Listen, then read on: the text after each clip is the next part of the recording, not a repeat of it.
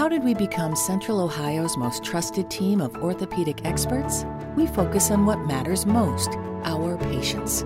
At Orthopedic One, we know we're only at our best when we're helping you get better. And every day, your commitment to overcoming pain and injury inspires and moves us. That's why we bring our best every day to earn your trust. Find a physician near you at orthopedic1.com. Looking for a brew unique to you? Find it at Kroger. Discover distinctly different chameleon organic ground coffee with flavors like Guatemala and Dark and Handsome. They're so organic, so sustainable, and so good. Visit Kroger today to get yours. Saludos, amiga y amigo. Gracias por escuchar el podcast de elamorquevale.org. Usted es una verdadera bendición. Sus oraciones y ofrendas de amor son una inversión para poder continuar traduciendo, grabando, produciendo y transmitiendo el amor que vale. De todo corazón, gracias por sus fieles ofrendas de amor mensuales para elamorquevale.org. Y estamos en el número estadounidense 901 382 7900. Es el 901 382 7900. Ahora, un mensaje producido para su edificación.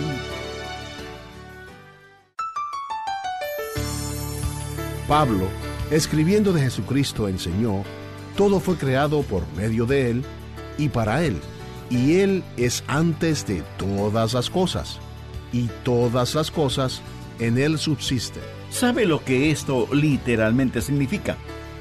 Que es Cristo quien lo mantiene todo cohesionado, ya sean los planetas con sus órbitas en el espacio, o los electrones girando vertiginosamente alrededor del núcleo del átomo.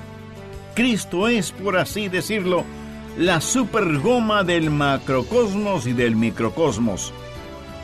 Y todo está cargado con fuego. Mejor dicho, todo es fuego, porque todo está hecho de estructura molecular. Lo que vestimos, lo que comemos, donde vivimos, lo que tenemos, todo, absolutamente todo, tiene una estructura molecular. Y si Dios la primera vez destruyó a los seres humanos con el diluvio, la segunda vez lo hará con fuego. Hebreos capítulo 11 y versículo 3 revela, de modo que lo que se ve fue hecho de lo que no se veía.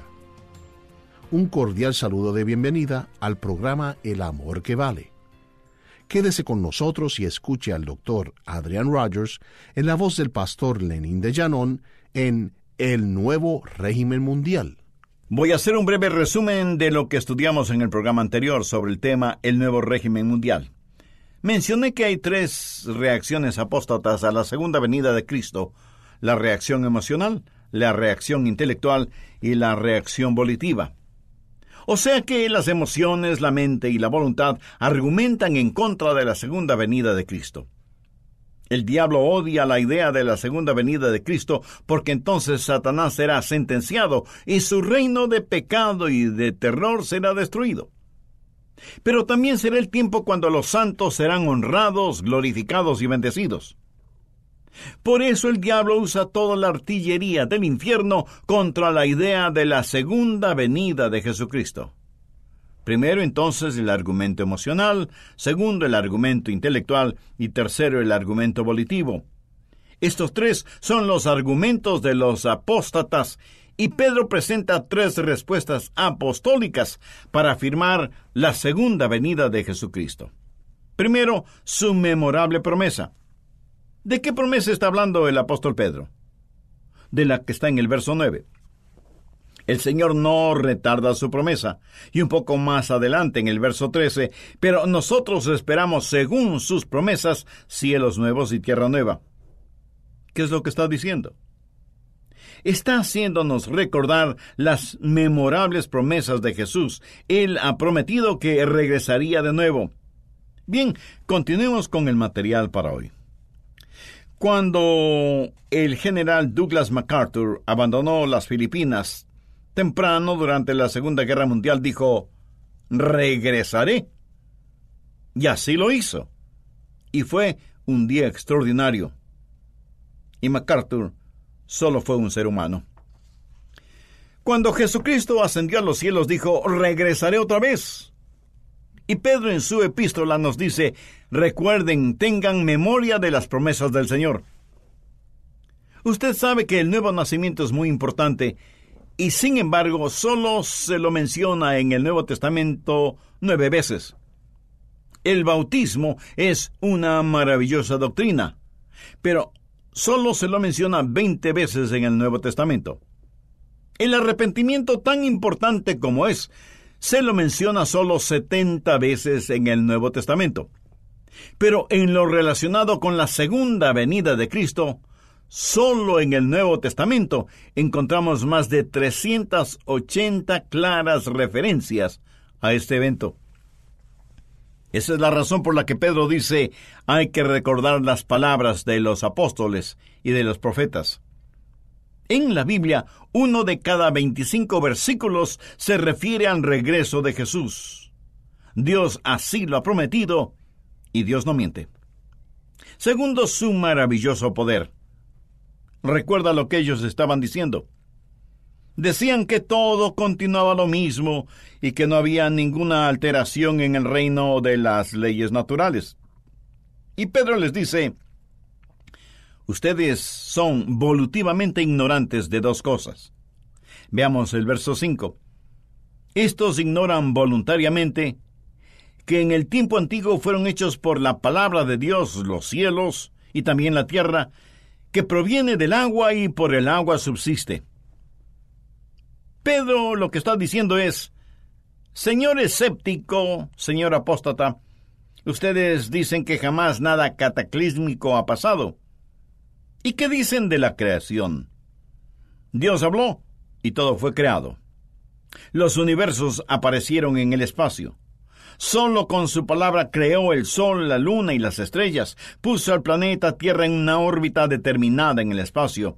¿No es eso lo suficientemente cataclísmico para ustedes? los escépticos y los apóstatas de nuestros días están tratando de encontrar el origen de la vida. Amigo, no se preocupe por eso. Más bien, hablemos del origen de la materia. Y si usted dice, eh, bueno, la vida comenzó espontáneamente en un caldo primordial, ¿de dónde vino y cómo apareció ese caldo primordial? De la nada, nada puede surgir, excepto cuando Dios habla, y de la nada lo creó todo.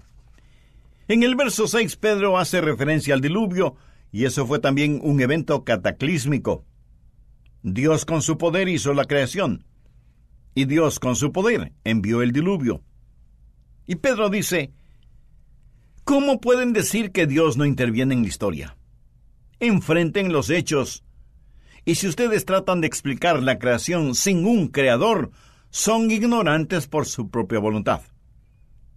Amigo, piense en esto por un momento. Es una necedad inexplicable el creer que todo simplemente sucedió y que de la nada surgió todo. Y el argumento que Pedro presenta es que lo hizo Dios y lo hizo todo y lo volverá a hacer de manera diferente. Y no será por medio de un diluvio, sino por medio del fuego. Veamos el verso 7 pero los cielos y la tierra que existen ahora están reservados por la misma palabra. ¿Qué palabra? Pues la de Dios que los creó, guardados para el fuego en el día del juicio y de la perdición de los hombres impíos. Note la frase, guardados para el fuego. En el griego, eso literalmente significa que los cielos y la tierra son como un depósito de fuego la naturaleza subatómica del universo nos dice que todo no es en realidad materia tal y como la conocemos, sino fuego. Investigue un poquito sobre este asunto y descubrirá, como yo lo hice, lo siguiente. pensábamos que la parte más pequeña de la materia era el átomo. Pero los científicos han estudiado la naturaleza del átomo y han descubierto que en el átomo hay un núcleo y que ese núcleo tiene una carga electrónica positiva. Y girando alrededor de ese núcleo, en ese infinitamente pequeño átomo, hay electrones. Y estos electrones tienen una carga eléctrica negativa y giran alrededor del núcleo a una velocidad increíble. Y esto es lo que yo leí al respecto. Algo extraordinario acerca de los electrones en el átomo es que giran alrededor del núcleo billones de veces en cada millonésima de segundo. y eso, mi amigo, es una velocidad incomprensible, por decirlo menos, billones de veces en cada millonésima de segundo. El núcleo cargado positivamente y los electrones cargados negativamente. Por lo tanto, se atraen, se cohesionan, se unen fuertemente. Ahora esta fuerza eléctrica nadie en realidad sabe lo que es. Se la puede describir, pero no sabemos lo que es. Alberto Einstein dijo antes de morir que él esperaba descubrir lo que era la electricidad, pero nunca pudo hacerlo. Y podemos de alguna manera eh, poner esto en proporción matemática, pero no sabemos cuál es la fuerza que los mantiene cohesionados. El núcleo en sí mismo tiene neutrones y protones. Los neutrones son neutrales y no tienen ninguna carga. Los protones son positivos. Así que no hay una fuerza negativa que los sostenga en el núcleo. Sin embargo, no se separan. Y aunque los velocísimos electrones en el exterior tratan de separarlos, ellos permanecen cohesionados. ¿Qué es la causa de esta fuerte cohesión. Pablo escribiendo a los colosenses acerca de Jesucristo les dice, Todo fue creado por medio de Él y para Él, y Él es antes de todas las cosas, y todas las cosas en Él subsisten. ¿Sabe lo que esto literalmente significa? Que es Cristo quien lo mantiene todo cohesionado, ya sean los planetas en sus órbitas en el espacio, o los electrones girando vertiginosamente alrededor del núcleo del átomo, Cristo es, por así decirlo, la supergoma del macrocosmos y del microcosmos. Y todo está cargado con fuego. Mejor dicho, todo es fuego, porque todo está hecho de estructura molecular. Lo que vestimos, lo que comemos, donde vivimos, lo que tenemos, todo, absolutamente todo, tiene una estructura molecular. En Hebreos 11.3 leemos, de modo que lo que se ve fue hecho de lo que no se veía. ¿No es maravilloso e increíble cómo la Biblia sabía todas estas cosas muchísimo antes de que Einstein las descubriera? Jesús con su poder todo lo mantiene bien cohesionado. Ahora escúcheme. Cuando Él deje de hacerlo, veremos un cataclismo que el universo jamás lo ha visto. Si Pedro lo entendió de esa manera o no, él menciona que lo que dice es por inspiración del Espíritu Santo. ¿Y qué es lo que Pedro dice? Dice, ustedes apóstatas que se burlan de la segunda venida de Cristo, les hago acuerdo primero de que sus memorables promesas son ciertas y segundo de su soberano poder y no quiero que se olviden de su misericordiosa paciencia. Veamos el verso 9. El Señor no retarda su promesa, según algunos la tienen por tardanza, sino que es paciente para con nosotros, no queriendo que ninguno perezca, sino que todos procedan al arrepentimiento.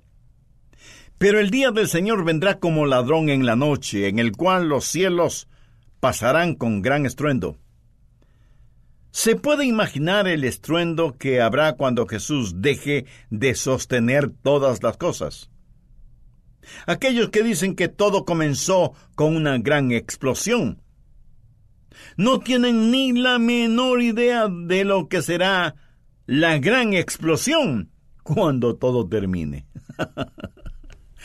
y Pedro continúa diciendo, y los elementos ardiendo serán deshechos, y la tierra y las obras que en ella hay serán quemadas. Puesto que todas estas cosas han de ser deshechas, ¿cómo no debéis vosotros andar en santa y piadosa manera de vivir? Esperando y apresurándoos para la venida del día de Dios, en el cual los cielos encendidos serán deshechos, y los elementos siendo quemados se fundirán. Pero nosotros esperamos, según sus promesas, cielos nuevos y tierra nueva, en los cuales mora la justicia. Por lo cual, oh amados, estando en espera de estas cosas, procurad con diligencia ser hallados por él sin mancha e irreprensibles, en paz. Y tened entendido que la paciencia de nuestro Señor es para salvación. ¿Qué significa esto? Que Dios no quiere que usted se muera y se vaya al infierno. Si Jesucristo hubiera venido ayer y usted no es salvo, su destino en el infierno está sellado por toda la eternidad. Pero Dios mantiene la puerta de su misericordia abierta para usted, porque Él es un Dios misericordioso. Dios está esperando que usted sea salvo. Y a lo mejor usted diga, bueno, si Dios es tan misericordioso, no debo preocuparme. Pues sí que debe preocuparse. Mire lo que dice el verso 10, pero el día del Señor vendrá. No debe jamás olvidar que juntamente con la misericordia está la ira de Dios. Y ambas cosas son atributos de Dios. Si usted ve a Dios solo en su ira y no en su misericordia, eso es solo parte de la verdad. Si usted ve a Dios solo como misericordia y no ira, eso es solo parte de la verdad. Y cuando usted hace una parte de la verdad, toda la verdad, esa parte de la verdad no dicha, se torna una mentira. Hay la misericordia de Dios y hay la ira de Dios. Y aunque Dios no quiere que nadie perezca, el día del Señor vendrá. Alguien muy sabiamente dijo, Aún ahora las rugientes aguas de la ira de Dios furiosamente se estrellan contra la represa de su misericordia. Uno de estos días, la misericordia debe dar paso a la ira, porque el día del Señor viene. Yo no sé cuándo se salvará la última persona antes de que la novia del Señor, la iglesia, esté completa. Y la trompeta sonará, y los muertos en Cristo resucitarán, y seremos arrebatados para encontrarnos con Jesús en el aire. Yo no sé cuándo sucederá eso, pero sí sé que el Señor viene y viene pronto. Hace algún tiempo ya hizo noticia un transporte militar, un avión C-130, que se estrelló contra el costado de un hotel en un pequeño pueblo en Indiana. Nueve personas estaban en ese hotel el momento en que el avión se estrelló, destrozando todo y derramando gasolina que convirtió a ese lugar en un infierno. Los huéspedes del hotel perecieron entre las llamas, y dos personas que comían tranquilamente en un restaurante junto al hotel también murieron. ¿Se puede imaginar estar en el hotel o en el restaurante y de súbito morir e ir al cielo o al infierno? Si usted hubiera estado en ese hotel o en ese restaurante y hubiera muerto, ¿en dónde estaría ahora? O si hubiera sido uno de los tripulantes del avión que se estrelló, ¿en dónde estaría ahora? Si Jesucristo viniera ahora mismo, ¿cuál sería su destino eterno? Pero el día del Señor vendrá como ladrón en la noche, o sea, súbitamente en forma cataclísmica. El Señor es paciente para con todos nosotros, no queriendo que ninguno perezca. ¿Qué es lo que usted debe hacer para no perecer? Arrepentirse. ¿Qué es el arrepentimiento? Es un cambio en la manera de pensar. Arrepentimiento en el idioma griego es metanoia, que significa un cambio mental.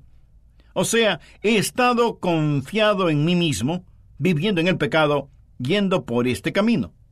Pero tengo un cambio de mente radical y dramático y me arrepiento, doy media vuelta, abandono el pecado para seguir a Jesús. Quito a mi yo del trono y por fe le digo a Jesús, Señor, de una vez por todas y para siempre confío en ti. Te recibo como mi Salvador y mi Señor. Ven a morar en mi corazón, perdona mis pecados y sálvame. En Lucas 13, 3, Jesús dijo, Antes, si no os arrepentís, todos pereceréis igualmente. Ahora recuerde lo que dice segunda de Pedro 3:9, el Señor no quiere que ninguno perezca, sino que todos procedan al arrepentimiento. El Señor vendrá, y vendrá como llameante fuego, ejecutando su ira en aquellos que no quisieron conocer a Dios y no obedecieron el Evangelio de nuestro Señor y Salvador Jesucristo. Él vendrá a recibir a los suyos. Y si usted me pregunta, ¿Por qué estoy tan seguro de todo esto? Le daré tres razones. Primero, por sus memorables promesas. Segundo, por su soberano poder. Y tercero, por su paciente misericordia. Y es su paciente misericordia, o sea, a la espera de que usted se arrepienta, la que hace que Él demore aún su venida. Pero el día del Señor vendrá. ¿Cuántos de ustedes que me están escuchando pueden honestamente decir, Pastor, si Jesús viniera hoy como ladrón en la noche, yo no estoy seguro de mi salvación? Piénselo por un momento. Ahora recuerde que Dios no quiere que nadie perezca. Jesús no quiere que usted muera y se vaya al infierno. En Juan 3:16 leemos, porque de tal manera amó Dios al mundo que ha dado a su Hijo unigénito, para que todo aquel que en Él cree no se pierda, mas tenga vida eterna. Y aunque Dios no quiere que nadie perezca, hay una sola condición para no perecer, el arrepentimiento. Ya lo dijo Jesús, si no os arrepentís, todos pereceréis igualmente. ¿Qué es el arrepentimiento? Arrepentimiento no es solo empezar una nueva página. Arrepentimiento es recibir una nueva vida.